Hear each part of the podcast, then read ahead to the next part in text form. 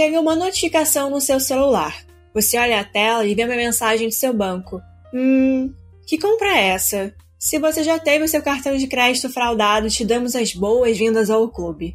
Segundo um levantamento da Confederação Nacional de Dirigentes Logistas, 6 em cada 10 consumidores sofreram alguma fraude financeira entre julho de 2020 e de 2021. Afinal, o constante vazamento de dados sensíveis torna cada vez mais difícil bloquear as ações de fraudadores que conseguem se passar por você. Do outro lado da tela está o seu banco, a sua seguradora, a sua operadora de celular. Pois é, a lista de empresas que precisam lidar com alto volume de fraude de identidade entre os seus clientes é infinita. Para dar conta de tantas ameaças, chamamos ao palco a estrela do episódio de hoje, a inteligência artificial. Aliada aos times de prevenção à fraude, essa tecnologia tem conseguido escalar ações e processos em um volume humanamente impossível. Para te dar um exemplo, a inteligência artificial é capaz de autenticar milhares de pessoas por dia em questão de segundos. Aqui na Minds Digital, já desenvolvemos algoritmos próprios de inteligência artificial para identificar pessoas pela voz e mapear comportamentos suspeitos. Mesmo com resultados muito positivos até agora, essa tecnologia precisa ser constantemente refinada, pois os fraudadores estão sempre se reinventando. Para desvendar como acontece a mágica de prevenir fraudes por voz, Open Your Minds hoje com Vitor Rodrigues, nosso cientista de dados, e com Igor Huffnagel, nosso CTO. Pegue seu café e bora conversar sobre os nossos desafios e aprendizados até agora.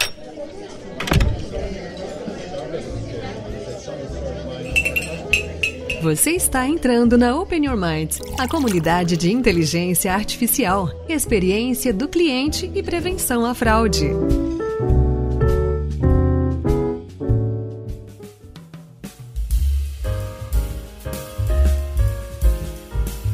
Oi, Igor. Oi, Vitor. Que bom que vocês toparam hoje tomar um café comigo e conversar sobre a experiência de vocês nos bastidores da prevenção à fraude por voz. Oi, Clarice. Tudo bem? Prazer estar aqui para a gente falar um pouquinho de biometria, né? Vamos lá. Opa, e aí, Clarice? Prazer é meu estar participando aqui desse bate-papo contigo com o Igor. Vamos lá.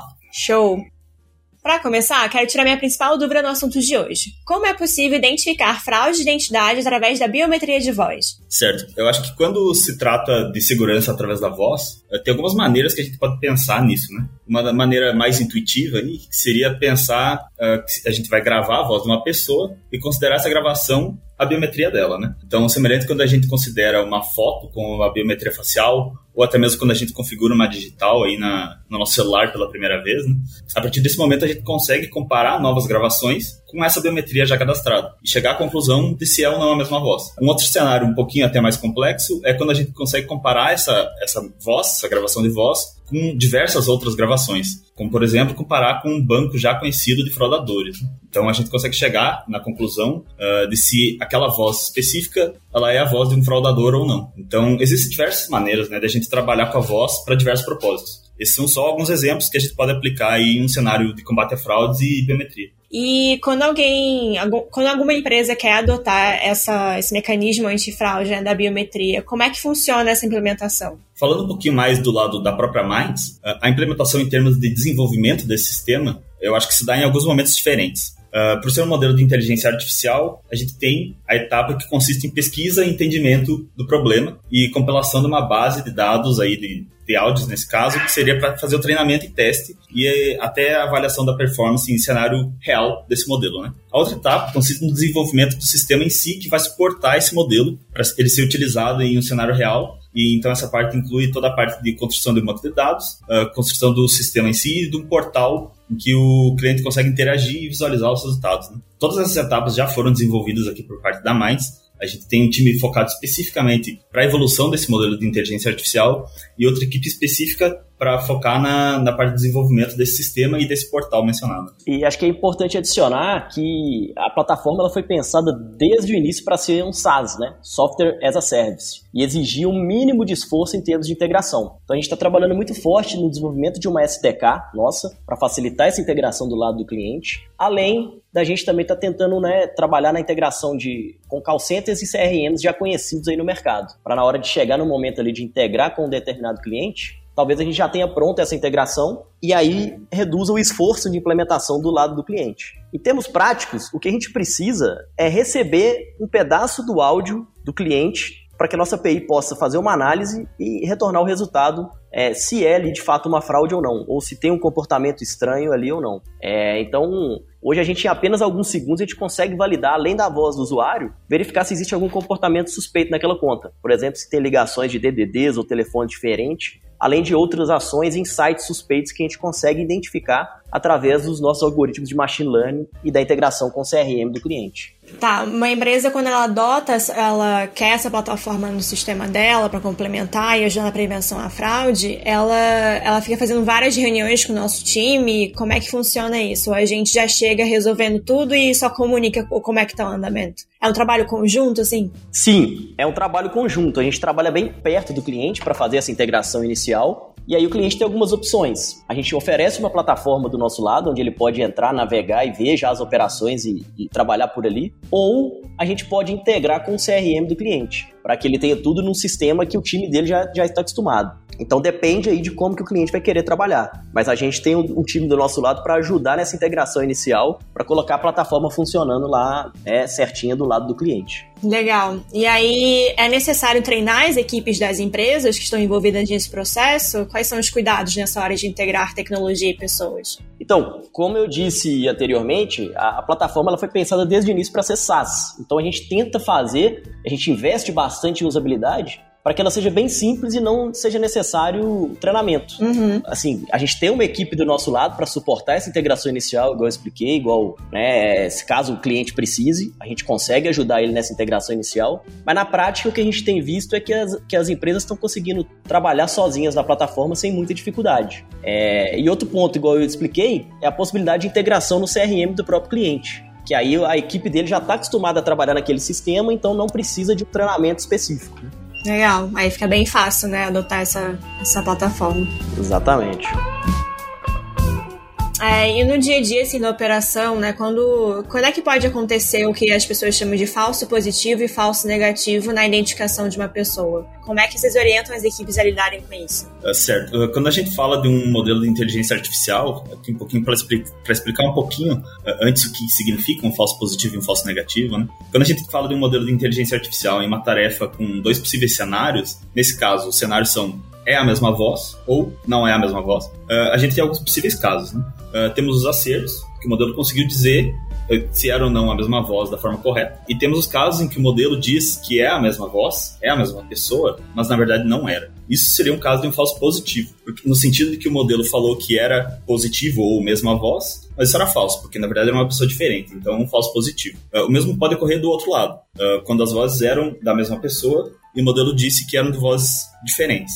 Uh, isso seria um caso de um falso negativo. Cada empresa aí, nesse caso, cada empresa ou cada cenário, né, pode considerar um desses casos mais prejudicial que o outro. Por exemplo, na área médica isso é bastante comum, né? Um modelo automático afirmar que a pessoa não está doente ou seja, o resultado de um exame saiu negativo, nesse caso, mas na verdade a pessoa estava doente. Então, esse seria um caso em que o falso negativo seria muito mais prejudicial do que um falso positivo. Então, como é que tu consegue moldar esse modelo para se ajustar a essas necessidades? É sempre muito importante tentar entender qual que é o cenário do cliente aí. Exatamente. É... é, o importante é saber que na biometria de voz, como o Vitor explicou, assim como qualquer outra biometria ou algoritmo de deep learning, pode acontecer tanto um falso positivo quanto um falso negativo. E por isso que a gente trabalha no início ali muito próximo do cliente para calibrar o modelo pra, de acordo com a situação né, de cada cliente. Igual o Vitor explicou. Tem clientes que, que para eles um falso positivo é, é, é, menos pior, tem outros que o falso negativo é menos pior, então depende ali do cliente. A gente calibra isso junto dele no primeiro momento. Além disso, a, a, nossa plataforma, quando ela identifica algum comportamento suspeito, ou que ela identifica ali que a voz não é do cliente, o que ela faz é ela abrir uma flag para o time de prevenção a fraudes do cliente atuar. Então, não necessariamente ela toma uma ação sozinha. Claro que isso também pode ser configurado caso o cliente já queira trabalhar dessa forma. Mas normalmente o que a gente vê nos clientes é que ela abre uma flag para a equipe de prevenção do cliente investigar. E aí a nossa plataforma oferece também todo um histórico e alguns insights ali para suportar essa análise do time de prevenção para eles tomarem a decisão se é flag ou não. E aí cada cliente pode optar pela forma como se sente mais confortável em trabalhar. Tem alguns que preferem abrir a flag para o time de prevenção e travar as operações lá no call center, como alteração de dados cadastrais ou emissão de segunda via de cartão, por exemplo. E já tem outros que preferem usar a biometria como mais um dos fatores ao lado de outros birôs e scores. Aí vai da preferência de cada cliente. Nessa experiência de vocês, assim, nesses clientes, nos primeiros meses que eles adotam né, a nossa plataforma de prevenção a fraudes com biometria de voz, quais são as principais dúvidas ou dificuldades que vocês é, recebem ou reparam que as empresas têm? Para mim, eu acho que a maior dificuldade é entender que, principalmente numa tarefa com biometria de voz, aí, uh, muitas vezes é um processo de evolução do próprio modelo. Né? Uh, com o tempo em que pesquisa maior quantidade de dados, esse processo vai sempre ficar cada vez mais robusto, isso é, é, é um fato. Né? Então, mas também é importante dizer que, que nem eu falei antes, a Minds já passa por isso e a gente tem um time focado exclusivamente só nisso, né? Então, essa, essa evolução, ela vem acontecendo, já vem acontecendo há um tempo e vai seguir acontecendo, então isso daí, uh, simplesmente, ele vai se, ficar cada vez mais robusto e maduro conforme o tempo. É, eu concordo com o Vitor. É, assim, o principal desafio que a gente vê é geralmente no início do projeto onde a gente precisa calibrar o modelo ali e o modelo precisa aprender os padrões daquele cliente específico, né? Na verdade, dos clientes daquele cliente. É, depois que o modelo aprende, isso leva um tempinho, né? Depois que o modelo aprende o padrão ali dos clientes dele, ele consegue identificar comportamento suspeito no meio do comportamento de clientes é, regulares, né? Mas eu considero que isso também é um dos nossos diferenciais.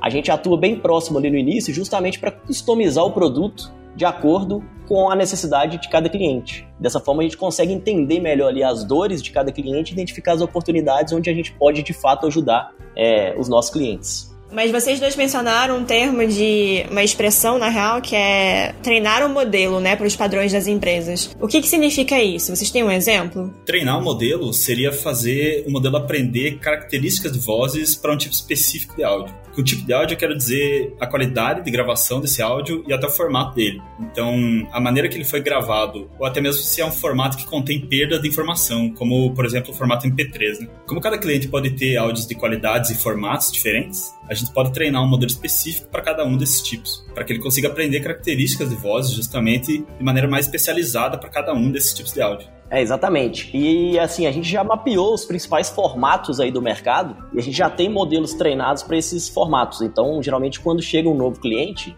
a gente já tem um modelo pronto que atende a necessidade daquele cliente. É só uma questão ali da gente customizar, definir junto com ele um, um, um threshold ideal, né? Para saber qual que é a confiança mínima para o modelo levantar uma flag ou não. Então, é, a não ser que seja alguma coisa assim muito fora do padrão, a gente já tem aqui alguns modelos prontos que vão se adaptar à, à realidade de cada um desses clientes. Legal, são tipo modelos pré-prontos, né? Que aí depois vão ter uns ajustes aí na implementação. Exato. E caso seja necessário treinar um modelo específico para aquele cliente, a gente consegue também. Massa. É, e durante esse dia a dia, né, dando suporte às empresas, aos nossos clientes, quais foram os principais insights e aprendizados que vocês tiveram? Olha, teve um episódio bem interessante que foi quando a gente conseguiu identificar e mapear a atuação de uma quadrilha em um dos nossos clientes. É, era tão absurdo a atuação dessa quadrilha que os caras chegavam a imitar vozes de pessoas idosas para tentar enganar os atendentes de call center. Você vê o nível que, que esses fraudadores chegavam, né?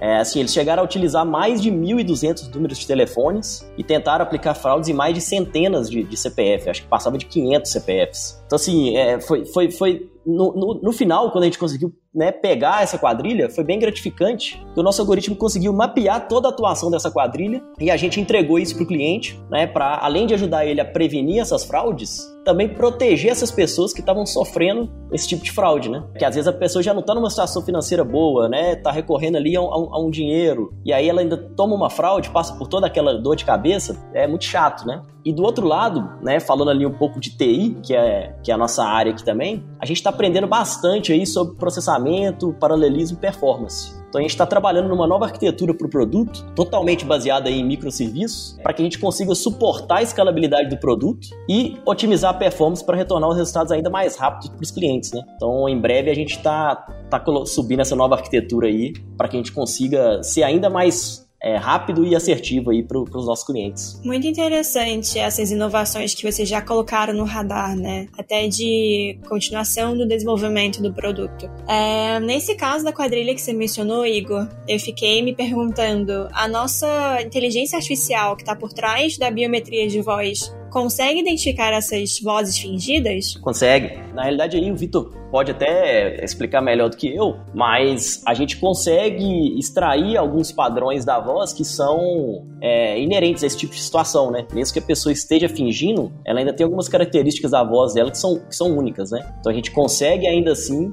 é, encontrar esse padrão ali no meio da, da voz. Né? O modelo de voz, que nem eu mencionei anteriormente e o Igor mencionou agora também, uh, ele tenta aprender características de voz, né? Isso quer dizer que ele tenta aprender timbres, maneiras individuais de fala e esse tipo de coisa. Então a ideia é justamente o modelo conseguir identificar a voz de uma pessoa somente quando é ela falando de fato. E para finalizar, quais são as dicas que vocês dão para quem quer implementar a biometria de voz na empresa? Eu acho que para mim o principal é entender como que a biometria vai se encaixar naquela empresa, né? Então como que os resultados eles vão ser de fato consumidos e utilizados ali no dia a dia, ou até mesmo como melhoria para os próprios usuários daquela empresa, que é para tentar maximizar e ter o maior benefício possível uh, de ter implementado essa solução uh, de biometria de voz. Isso. Assim, a dica que eu dou é começar. É uma tecnologia nova, mas ela tem mostrado que é bem eficiente e já está ajudando aí as empresas a, a, a, além de melhorar a experiência do cliente, evitar milhões de, de reais em prejuízos aí por causa de fraude, né? Então, assim, eu acho que para quem tiver curiosidade, lá no nosso site tem um case bem bacana lá do Banco BMG. A gente conta mais no detalhe como que foi feita a integração com eles, tem inclusive um depoimento do Mazon, que é um dos diretores do banco. Acho que vale a pena quem tiver curiosidade dar uma olhada, né? E claro, também pode entrar em contato com a gente, pode adicionar a gente no LinkedIn, mandar pergunta e se quiser marcar uma demonstração que a gente vai ter o maior prazer aí de, de mostrar como é que a solução funciona aí na prática.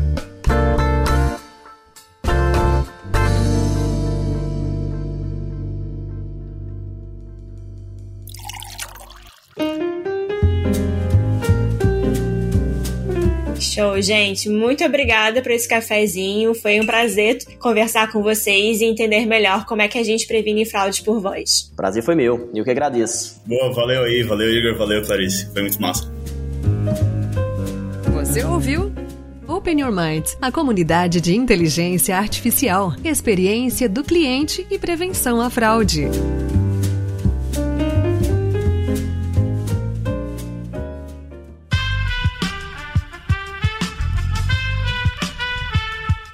Podcast foi editado por Aerolitos Edição Inteligente.